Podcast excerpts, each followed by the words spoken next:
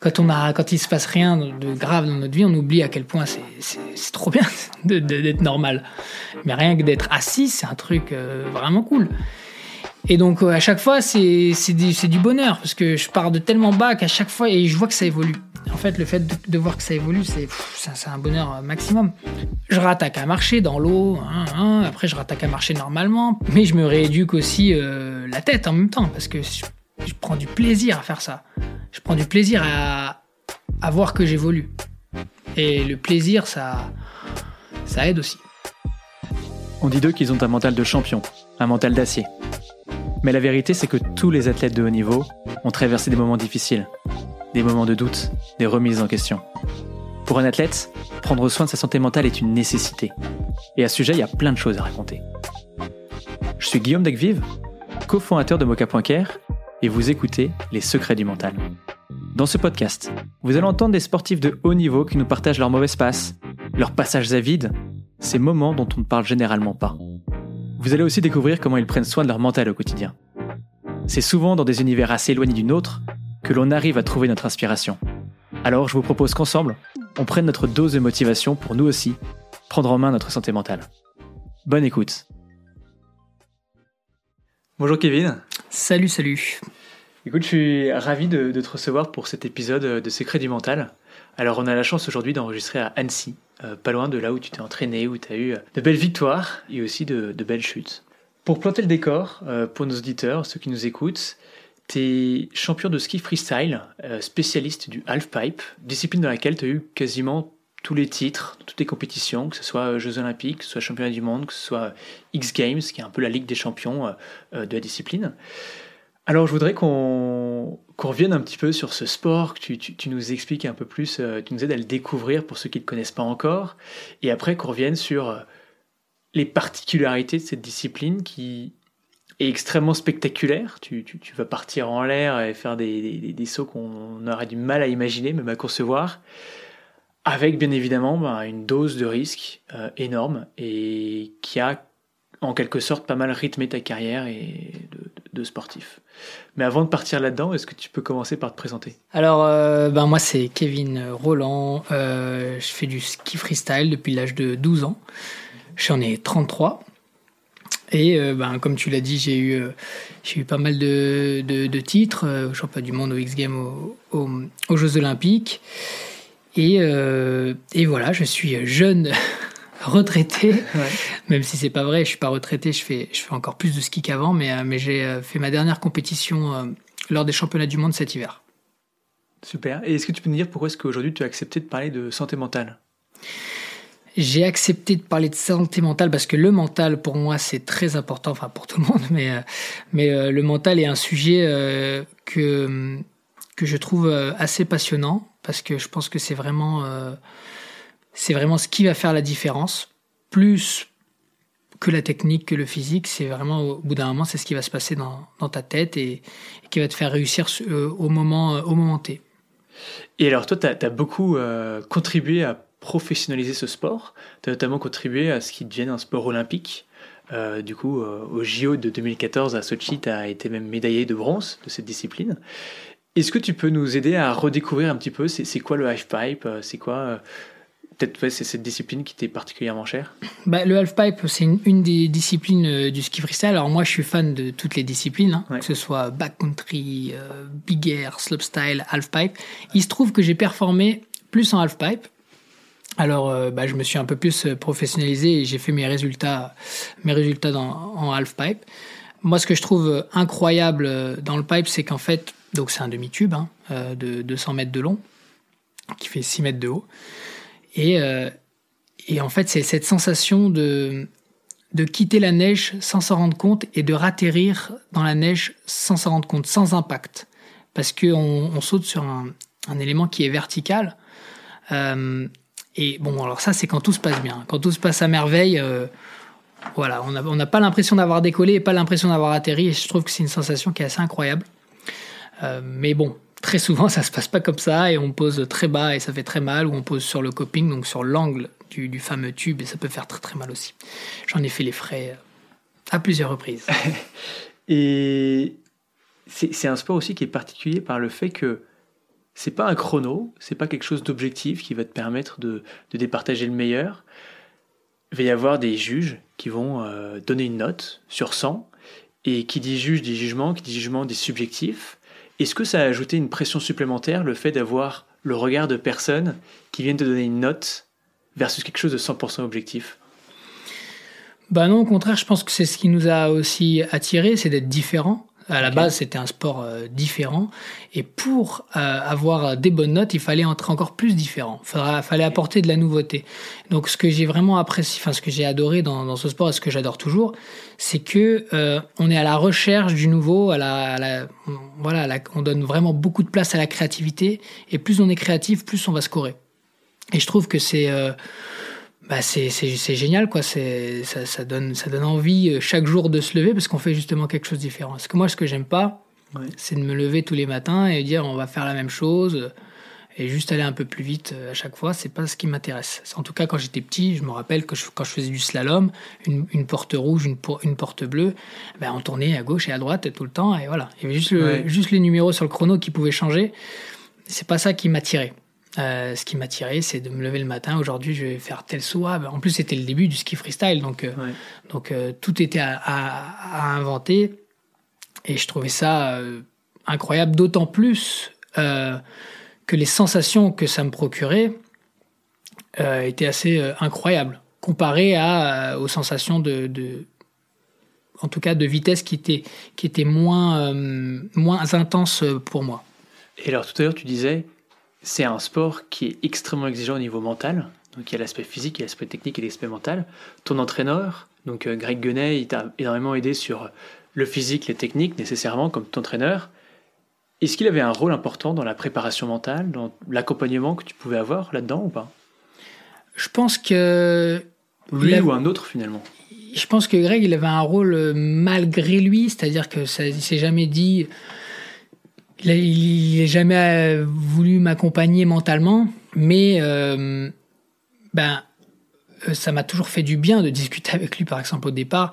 J'ai besoin beaucoup de lui parler, j'ai besoin beaucoup d'échanger parce que rien que l'entendre parler, l'entendre me dire ce qu'il faut que je fasse, ça me fait du bien mentalement. C'est-à-dire que ça me rassure. Je me dis, OK, si j'écoute ce qu'il va me dire, ça va marcher et ça m'enlève un petit peu de, un petit peu de poids. Avec Greg, c'est on parle très technique sur euh, la manière de faire, mais rien que de parler technique, je pense que vu que j'ai une confiance absolue en lui, parce que c'est mon entraîneur depuis que j'ai 8 ans, donc euh, c'est quand même assez euh, exclusif en relation, je pense que le fait de parler technique avec lui, ça me fait du bien mentalement. Ouais, ça, ça, te rassure en fait. Complètement, et, et, alors tu vois, on, voit beaucoup de sportifs ou de sportifs qui changent d'entraîneur quand ils ont un gros moment de doute, toi, t'as jamais eu de doute en fait dans cette relation? Vous avez toujours, euh, vous êtes passé outre en fait tous les moments difficiles? Bah, il y a forcément des moments difficiles, des moments où on n'est pas d'accord. Euh, des moments où on n'est pas d'accord, on a eu beaucoup euh, durant 20 ans de, carrière ensemble. Mais, mais au bout d'un moment, je pense qu'on s'est toujours retrouvé justement sur le, sur le cœur du poulet qui est le sportif pur. on a plein de, de, désaccords et tout, mais au moment où c'est important, on s'est toujours, euh, on s'est toujours entendu. Et, c'est quoi alors le, le, cœur du poulet? C'est quoi le sportif pur? Enfin, Le sportif pur, c'est de, de, la technique pure, c'est-à-dire que à un moment donné où je vais prendre des risques, quand je vais me mettre en danger, je sais qu'il est là, je sais qu'il va me dire exactement ce qu'il pense profondément euh, qu'il faut faire, et moi je le, je le crois sur parole et, et, et je le suis. Et, et j'ai mon expérience aussi, attention, je suis pas omnibulé à dire euh, c'est lui et moi je, suis son soldat, non c'est pas vrai. J'ai aussi ma, ma, sensibilité et mon expérience et, et, on essaie de faire un mix de tout ça, on discute, c'est cet échange qui est très important, qui va me mettre en confiance et qui va faire euh, d'avoir mon, mon ressenti à moi, le sien et de les mélanger justement. Tu nous disais que bah, tu avais cette sensation de décoller sans même te rendre compte, de redescendre sans, sans même avoir l'impression d'avoir euh, quitté le sol finalement, euh, quitté la neige, mais que parfois ça faisait très mal parce que ça se passait pas toujours comme ça. Euh, tu as notamment eu un accident qui a été franchement grave quand tu avais 30 ans, en 2019, mmh. où tu, tu tentais de battre un record du monde. On a fini par te mettre dans le coma. Tu avais plusieurs vertèbres brisées, tu avais des poumons perforés par tes côtes Est-ce que tu peux revenir un peu sur, sur cet épisode et, nous raconter peut-être de ta fenêtre Qu'est-ce qui s'est passé?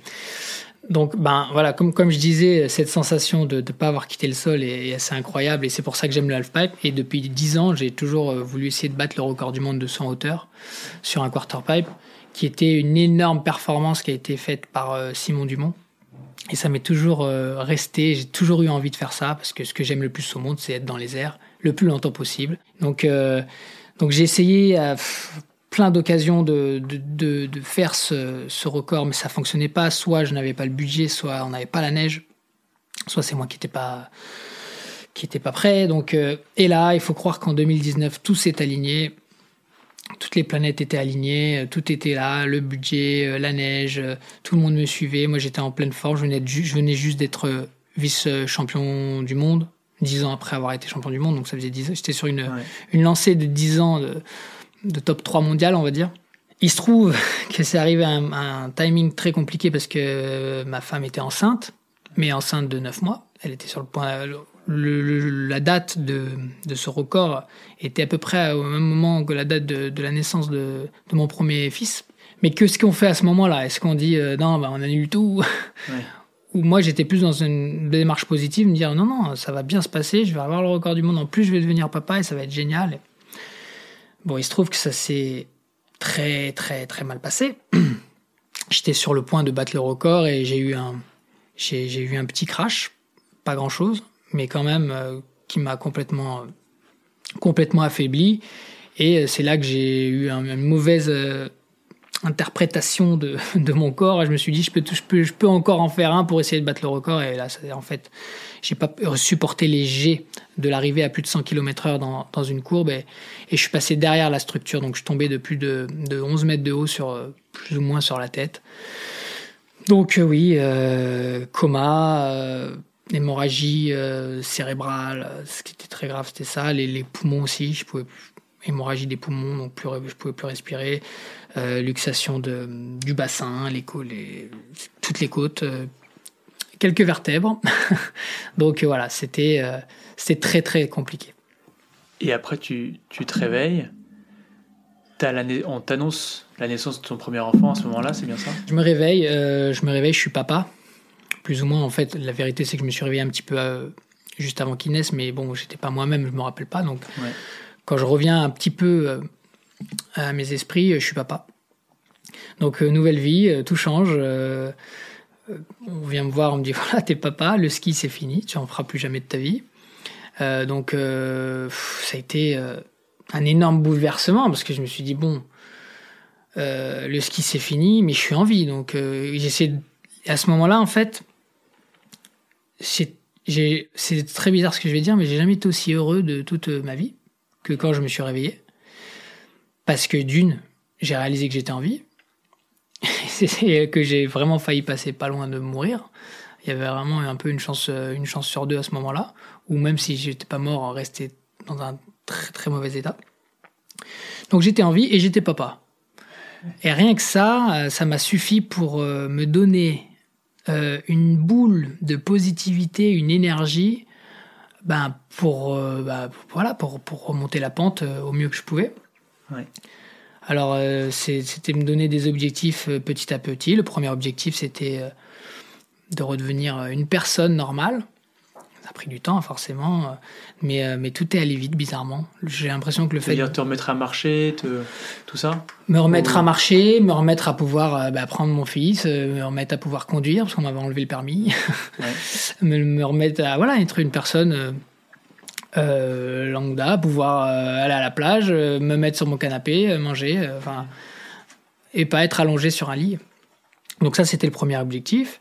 Une fois que ça, ça a été fait, c'était de redevenir un sportif, donc euh, refaire refaire du sport, pouvoir courir, euh, refaire de la musculation, pouvoir aller si j'ai des potes qui m'appellent pour euh, pour jouer à je ne sais quoi, que je puisse jouer avec eux. Et une fois que ça ça a été fait, eh ben j'ai voulu redevenir un skieur. Encore une fois, un skieur classique. Voilà, toujours l'objectif. Je me suis dit c'est quand même c'est quand même dommage si je peux pas aller skier avec mon fils le jour où il aura l'âge, alors que je suis l'ancien champion. Sauf que tout ça, euh, fait très rapidement, beaucoup plus rapidement que ce que les docteurs euh, euh, m'avaient dit. surtout que les docteurs m'avaient dit que je ne skierais plus. et au bout d'un moment, je me suis dit, mais en fait, je me sens bien, j'ai pas si mal. Euh, ils m'avaient dit que je devrais enlever mes, plaques, mes, trucs, sinon je pourrais pas skier par rapport à mes opérations. Au final, ça me gênait pas du tout comme, comme ils me l'avaient annoncé. Donc en discutant avec euh, mon docteur, il me dit non, mais tu peux, tu rattaquer doucement, puis tu regardes au fur et à mesure euh, comment ça se passe. Alors je me suis pas mis un objectif en me disant je vais redevenir un champion, je vais refaire les Jeux Olympiques tout de suite. Mais c'était quand même dans un coin de mon cerveau. Mais je me mettais des petits objectifs. Ok, maintenant je vais essayer de faire un saut. Bah, ça se passe bien. Ok, bah, maintenant je vais essayer de faire deux sauts, etc., etc., etc. Et, euh, jusqu'à jusqu'à ce jour où je suis euh, je suis dans le half pipe, je fais des vidéos euh, parce que j'avais sorti une petite série de ma voilà comment comment je reprenais. Je fais des petites vidéos dans le half pipe de, de, petits sauts tranquillou. Hein. Et je me dis, mais là, j'ai trop envie de faire un double cork, ce qui est le, la figure un peu emblématique du ski freestyle. C'est trois tours et demi en passant deux fois la tête en bas. C'est quand tu fais un double cork, c'est que tu fais partie des bons. C'est chic. voilà. Et je me dis, mais j'ai envie d'essayer, quoi. Et donc j'y suis, j'y suis, j'y suis allé et ça s'est passé euh, comme sur des roulettes. Et, à ce moment-là, au moment où j'ai posé, je me suis dit, bah en fait, euh, en fait, je vois pas ce qui me, je vois pas ce qui me bloque. Je vois pas pourquoi je pourrais pas, je pourrais pas essayer ça marchera sûrement pas, mais laissez-moi essayer, quoi. Et donc j'ai dit à partir de ce moment-là, je me suis dit, les Jeux Olympiques, c'est dans deux ans. Euh, déjà, on va essayer de faire une compétition, et puis pourquoi pas Pourquoi pas Donc voilà, voilà comment euh, toute l'histoire, jusqu'à ce que, bien sûr, donc la, la, finalité de l'histoire, c'est que je finis porte-drapeau aux, Jeux Olympiques euh, de Pékin, où je termine sixième, si je ne dis pas de bêtises. Et donc, alors qu'on m'avait dit euh, deux ans plus tôt que c'est terminé. Quand on te dit euh, c'est terminé, toi tu reçois comment cette information? Tu... J'ai l'impression que presque tu n'as pas tant prêté attention que ça, tu étais plus concentré sur je me suis réveillé, j'ai eu un fils. Ouais. C'est ça, ouais. En fait, j'avais vraiment ce. Je pense que sans mon fils, sans ce qui c'était le fait d'avoir eu un fils à ce moment-là, euh, ça aurait été beaucoup, beaucoup plus dur.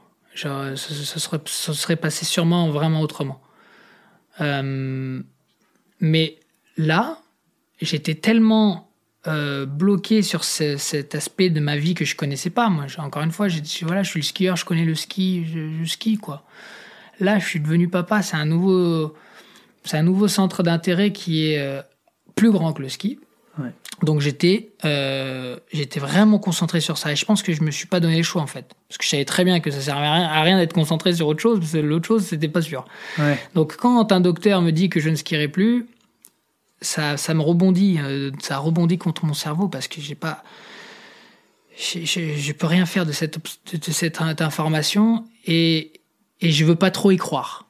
laissez-moi le temps, laissez-moi kiffer, on verra plus tard. Et c'est comme ça, je pense que j'ai remonté la pente. Oui, tu avais presque un peu ta, ta zone impact. C'est ce, que tu peux faire, c'est t'occuper de ton fils. Zone hors impact. Bon, moi, ça, on m'a dit que c'est pas possible. Entre guillemets, je me concentre pas dessus. Je vais pas m'auto-flageller à me dire c'est pas possible. Quoi. Ce que je peux faire, c'est de la rééduque et m'occuper de mes. et, et, qui fait de la vie de, avec mon enfant, quoi. Et après, tu te mets des petits objectifs. C'est ça, petits objectifs chaque jour, que ce soit bah, Bon, après, des petits objectifs. Euh, qui sont énormes, mais qui tu découpes entre guillemets le. J'amoindris un peu le truc, mais euh, euh, au début, j'étais allongé sur un lit. Hmm. Pendant 45 jours, j'avais pas le droit de m'asseoir. Donc mon but, c'était de pouvoir m'asseoir. Donc une fois, une fois que j'étais assis, on m'a donné une chaise roulante.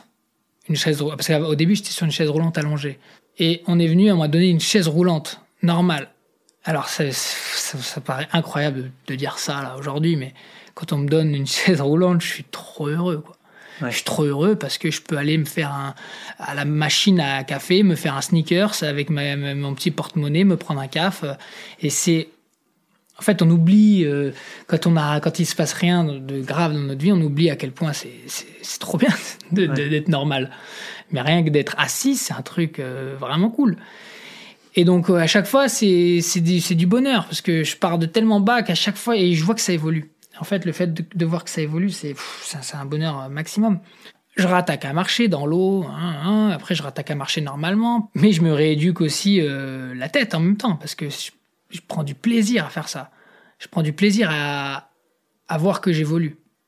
Et le plaisir, ça, ça aide aussi. Ce qui est incroyable, c'est que tu t'es concentré uniquement, j'ai l'impression, sur ce que tu arrivais à gagner et tu t'es pas du tout concentré sur tout ce que tu avais pu perdre.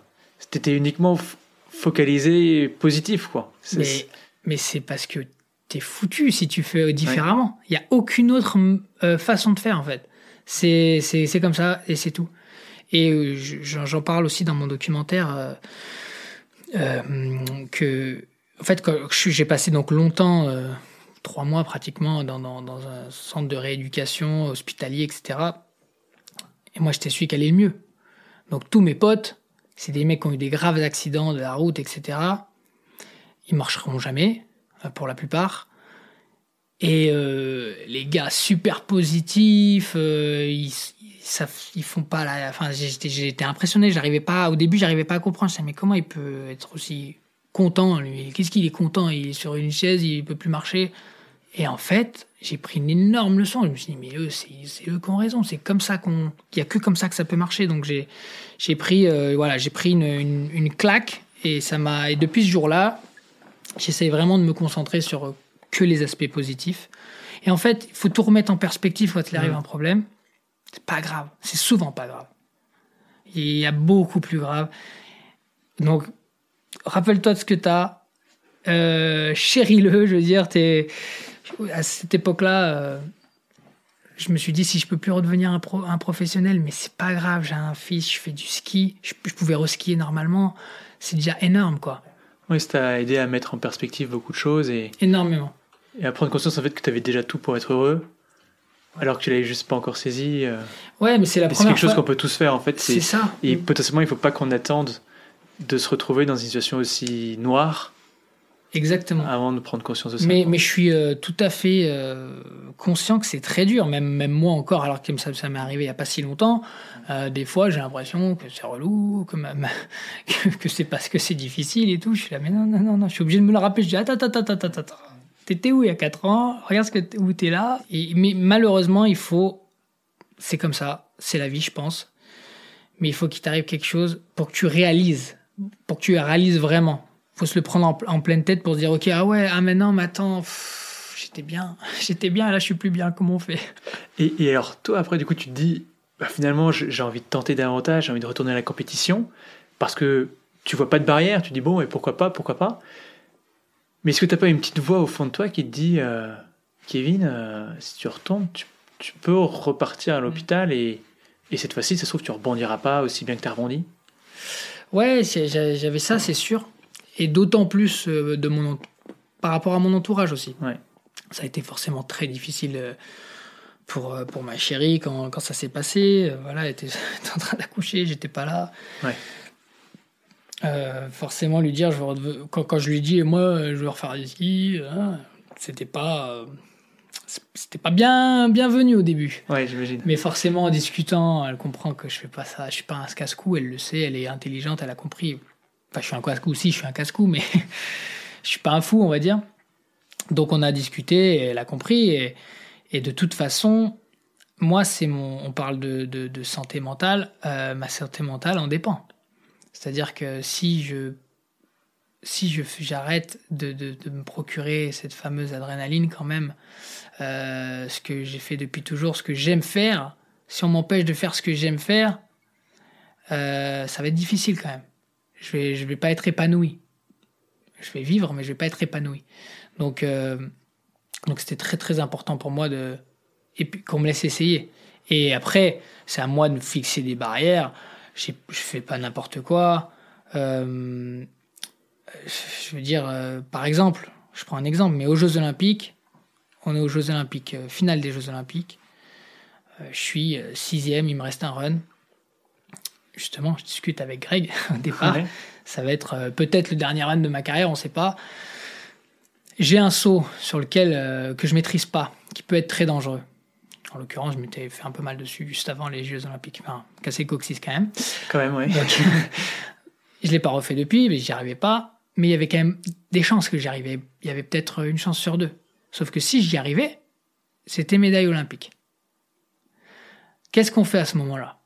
Est-ce qu'on prend tous les risques? On y va Ça vaut le coup Une médaille olympique, quand même, c'est pas rien, surtout après ce qui m'est arrivé, etc. Ou on fait ce qu'on sait faire, on le fait bien et on sort des Jeux olympiques la tête haute et il y a quand même très peu de chances que je fasse un podium. Et ben à ce moment-là, l'ancien euh, Kevin aurait fait on s'en fout, on y va, on envoie tout. c'est le plus important. Et puis, et ben là, non, j'ai dit, ok, c'est pas grave, on va pas prendre des risques, je vais pas m'éclater euh, sur, euh, sur France Télé devant des millions de personnes, et en l'occurrence devant ma chérie, ma famille, etc., alors que je reviens de loin. Donc j'essaie de, voilà, de, de sortir euh, digne, avec, un, avec du mieux que, enfin, ce que je sais faire à 100%, mais on va dire que j'ai pas fait du 120%.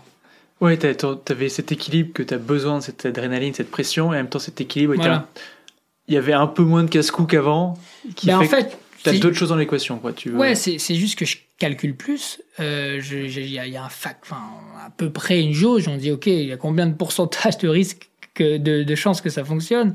Ouais. Euh, là, pour le coup, 50-50, c'était trop bas. quoi. Ouais. Euh, si tu m'aurais dit 80-20 même si c'est subjectif, c'est pourcentage, c'est juste, c'est moi qui ressens ça au fond de mon, au fond, au fond de mes tripes, mais, mais voilà, je calcule plus. Alors qu'avant, euh, bah, si je crachais, je crachais, mais voilà, le plus important, c'était la réussite, on va dire. Ce qui n'était plus le cas après mon accident. Ouais, d'y aller à 200% et de pas avoir froid aux yeux.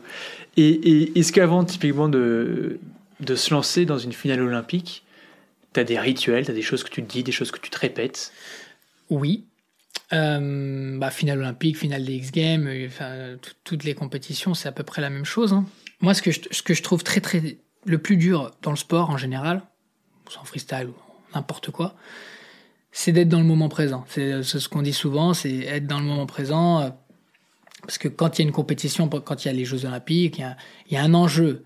Euh, on a énormément de pression de l'entourage aussi, de, il faut qu'il il faut qu'il gagne, il faut qu'il machin. Mm. Et si tu gagnes pas, t'imagines euh, Enfin, si tu si tu tombes, euh, tous tes sponsors qui ont mis des chèques, euh, ils vont être dégoûtés et tu pourras pas faire ça et tu pourras plus faire ci et t'imagines. En fait, tout ça, ça te vient dans la tête et c'est normal. Et t'as beau te dire, et plus tu te dis, pense pas ça, tu vas penser qu'à ça. Donc moi, j'ai une, une technique, c'est que je m'occupe l'esprit et je m'occupe l'esprit par des bonnes choses, c'est-à-dire la technique. C'est juste que je me répète mes runs, je me répète mes runs 20 minutes avant. 20 euh, minutes avant le, Je me répète, je me répète, je me répète, mais en me répétant, j'ai un petit peu des, des, images qui me viennent en tête. Ah, si tu tombes, ah non, non, mais c'est faux. mais plus ça, plus ça arrive, plus j'essaye de me répéter les, les, choses. La musique, ça me fait du bien pour ça. J'essaye d'écouter de la musique, pas n'importe quelle musique, il faut une musique qui me, qui me donne confiance. En l'occurrence, qui me donne confiance, qui me fasse un peu booster mon ego. Et tu as des musiques à nous partager hein, pour, bah, Des musiques, euh, ça change euh, en fonction des, des sorties. ouais. Non, j'écoute du rap hein, essentiellement. Ok. 90% euh, en haut des, des pipes, c'est du rap. Je, je, je, trouve que booster un peu mon ego, ça me donne confiance en moi. quoi. Alors que, en vrai, les jours d'avant la compétition, je me dis presque l'inverse. J'ai toujours l'impression que tout le monde va me battre, que je suis plus au niveau et tout ça. Mais bizarrement, au moment où je drop, le fait de me dire ça, de me rebooster un petit peu mon ego, de penser à la technique, de, de m'occuper l'esprit, de ne pas avoir le temps de trop penser aux, aux choses qui peuvent m'arriver, eh ben, ça me fait être dans l'instant présent. Et, et, donc, une minute avant, avant les runs, j'enlève ma musique, pouf, je discute un petit peu avec mon coach, je pousse sur mes bâtons, et là, je, Enfin, tout se décompose. Euh, j'arrive vraiment à voir seconde par seconde, quoi. J'ai l'impression. Ouais, donc en fait, finalement, pour chasser les pensées négatives, toi, tu vas aller chercher directement des, pensées positives. Tu vas euh, te concentrer sur la technique, euh, mettre de la musique. Donc tu te dis, au lieu de te dire, faut pas que je pense à ça, tu penses à quelque chose de manière plus proactive, quoi, de manière plus positive, de manière plus directe. Exactement. Et, et je m'inquiète pas quand même parce que il faut, enfin, faut être honnête ça devient quand même dans la tête. Malgré le fait de, faire ça, tu vas quand même te dire, oulala, là là, faut pas que je me loupe quand même. ouais, bah, surtout quand on connaît l'enjeu en fait. Voilà, et, et, et ça, on n'arrête pas de dire, faut pas que ça, mais ça devient, donc il faut que ça glisse. Et ce stress qui finalement reste présent euh, quoi qu'il arrive, tu as dit dans une interview, le stress c'est ce qui fait tenir debout. Donc toi, est-ce que c'est finalement il te faut une petite dose de stress pour pouvoir être dans le moment présent, pour pouvoir être un peu dans le flow, quoi, et, réussir à performer? Complètement. Euh, là, vu que je suis en fin de carrière euh, de compétition, j'ai justement fait un bilan là récemment et je me, je me disais c'est quand même incroyable. Toute ma carrière, tout, euh, mes grosses victoires, je les ai faites sur mon dernier run. Mon dernier run, enfin la majorité, on va dire, la grande majorité. Euh, on a trois runs en finale sur une, half-pipe. À l'époque, on en avait deux, maintenant on en a trois. Et eh ben, quand j'ai trois chances, j'attends toujours d'être au pied du mur pour y arriver. Et je, au début, je me suis dit, c'est peut-être le hasard, mais je pense que ça ne l'est pas. Maintenant, j'arrive, j'ai fait un petit peu mon, ma recherche. Et je me dis que, en fait, je suis, moins stressé, en vrai et de vrai, je suis moins stressé au dernier run. Est-ce que tu dis que j'ai plus rien à perdre Exactement. Le fait d'être au pied du mur et de plus avoir le choix, c'est là que je suis bon. Mais je dois avouer aussi, quand même, que je ne pense pas à ça, mais ça me vient quand même à l'esprit de toute façon, à 2-3 secondes de, de dropper, je me dis, de toute façon, au pire, tu tombes. Et alors? Tu vas pas mourir. Tu vois? Et rien que me dire ça, je dis, fouf, tu allez, mais, tu vas pas mourir, mais par contre, tu vas pas tomber. bah, C'était Edgar Gropion qui, sur ce podcast, disait, euh, et Edgar que tu connais bien, euh, qui disait si tu n'es pas prêt à perdre, tu n'es pas prêt à gagner. Et donc là, c'est un peu ce que tu nous dis. En fait, si tu n'es pas prêt à tomber dans ce sport, tu n'es pas prêt à aller chercher la victoire. C'est ça. Au pire, au pire, tu tombes, tu loupes la compétition. Même au pire, tu te fais mal, mais tu vas t'en, tu vas t'en remettre, quoi. C'est un peu ce que je me dis. Même si, euh, faut pas s'accrocher à ça, hein, parce que sinon tu vas tomber aussi. Mais il faut quand même que ce soit une petite option de dire, allez, on y va, on joue, on donne tout ce qu'on a et avec avec la hargne et avec euh, avec le, voilà, comme je disais, cette petite sorte euh, d'ego de me dire euh, que, que c'est moi le meilleur. Quoi. Et alors, pour être dans le moment présent, il y a une question que je me pose, c'est, j'ai vu que tu faisais également de l'apnée. Mmh. Mais tu n'en faisais pas juste comme un, comme un hobby, comme ça. Tu as été euh, quatrième au championnat de France en 2018, donc mmh. quand même un sacré niveau. Est-ce que l'apnée, ça, t'a aidé à te concentrer? Est-ce que ça a nourri ta, ta, ta performance dans le ski? Bah pour être honnête, j'ai pas j'ai pas fait de l'apnée pour être bon en ski. J'ai fait de l'apnée parce que j'adore être sous l'eau et aller voir les poissons à la base. Ok. mais euh, mais c'est vrai qu'en fait, je me suis dit, mais ce que j'aime depuis tout petit, tout ce que j'explique depuis le début, euh, le mécanisme d'essayer d'être dans le moment présent, comment faire pour pas se laisser prendre par les émotions, quand je vais sous l'eau, ça se fait tout seul. J'ai pas besoin de me prendre la tête pour le coup. À partir du moment où je suis sous l'eau, de toute façon, quand tu es sous l'eau, t'as pas beaucoup de temps. Euh, tu as 2, 3, 4 minutes si tu es bon. Et c'est très court. Et en fait, tu peux pas penser plus trop euh, qu'est-ce qui va m'arriver ou quoi que ce soit, parce que tu, tu vois les secondes vraiment défiler. Et, je trouve cette sensation euh, euh, géniale, parce que déjà c'est une sensation de bien-être absolu, de ne pas ressentir trop l'envie de respirer, en tout cas au début, et de et de se sentir dans le moment présent, de pas penser de qu'est-ce que je vais faire dans, dans deux minutes. Non, tu es, là. Voilà, tu es là et tu, c'est très très apaisant cette sensation. Et je trouve que, que c'est ce que j'essaie de retrouver, de, ce que j'ai essayé toute ma carrière de, de retrouver au départ des compétitions. Et donc forcément, euh, forcément ça aide. Et euh, tu as trouvé des points communs entre ces deux sports?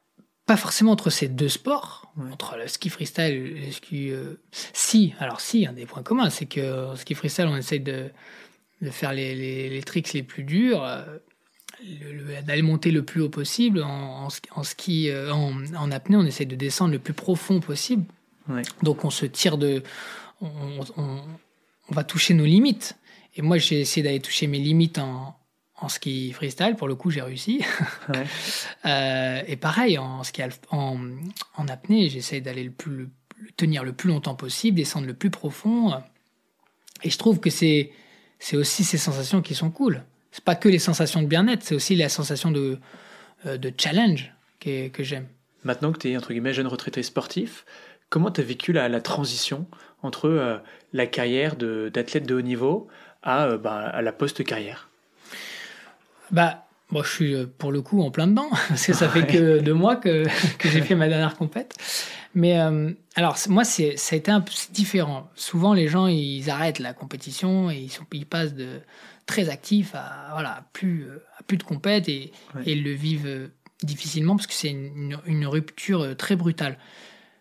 Moi, ça s'est fait en presque en trois fois, j'ai envie de dire. Parce que j'ai eu ce fameux accident qui a mis déjà un terme à ma carrière. euh, tout le monde avait mis un terme à ma carrière, que ce soit la majorité de mes sponsors, la majorité de, de, de, de mes entraîneurs, enfin tout le monde pensait que c'était terminé. Je suis revenu, donc on va dire que je suis mort une fois revenu.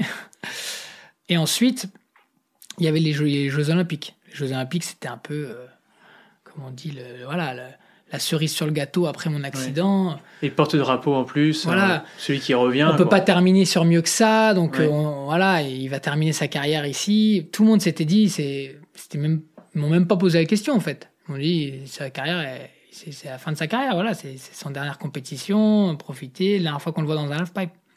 Sauf que moi, j'ai pas aimé ça. j'ai pas aimé que tout le monde me dise euh, ça, parce que déjà, c'est pas moi qui ai décidé.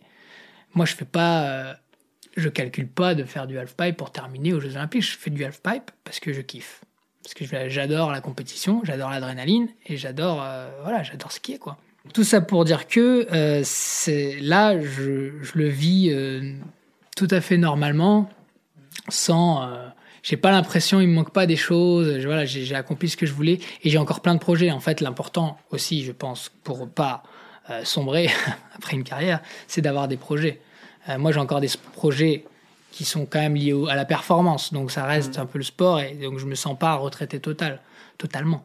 C'est pas comme si euh, euh, j'allais faire des études de comptabilité et que je serais plus sur les skis, quoi. Je... Oui. Alors, on, se rapproche de la fin de cet épisode. Ma dernière question, ça serait qui t'aimerais voir intervenir dans ce podcast pour parler de, de l'importance du mental, de santé mentale? Ben On a parler beaucoup d'apnée, donc euh, je dirais euh, peut-être un apnéiste, voir comment il fonctionne dans, dans, leur tête. Je pense à Guillaume Néry. Bah, écoute, on va essayer alors. Merci beaucoup, Kevin. Avec grand plaisir. Et à très vite. Salut. Merci d'avoir écouté cet épisode des Secrets du Mental. S'il vous a plu, abonnez-vous et partagez-le autour de vous. Encore mieux, vous pouvez aussi nous laisser 5 étoiles sur votre application d'écoute. Les Secrets du Mental est un podcast de Mocha.care l'allié santé mentale des entreprises. Si vous voulez en savoir plus, rendez-vous sur mocha.care slash podcast. mocha.care, m o k c a r e On se retrouve dans deux semaines pour un nouvel épisode. Prenez soin de vous et pour de vrai. Ciao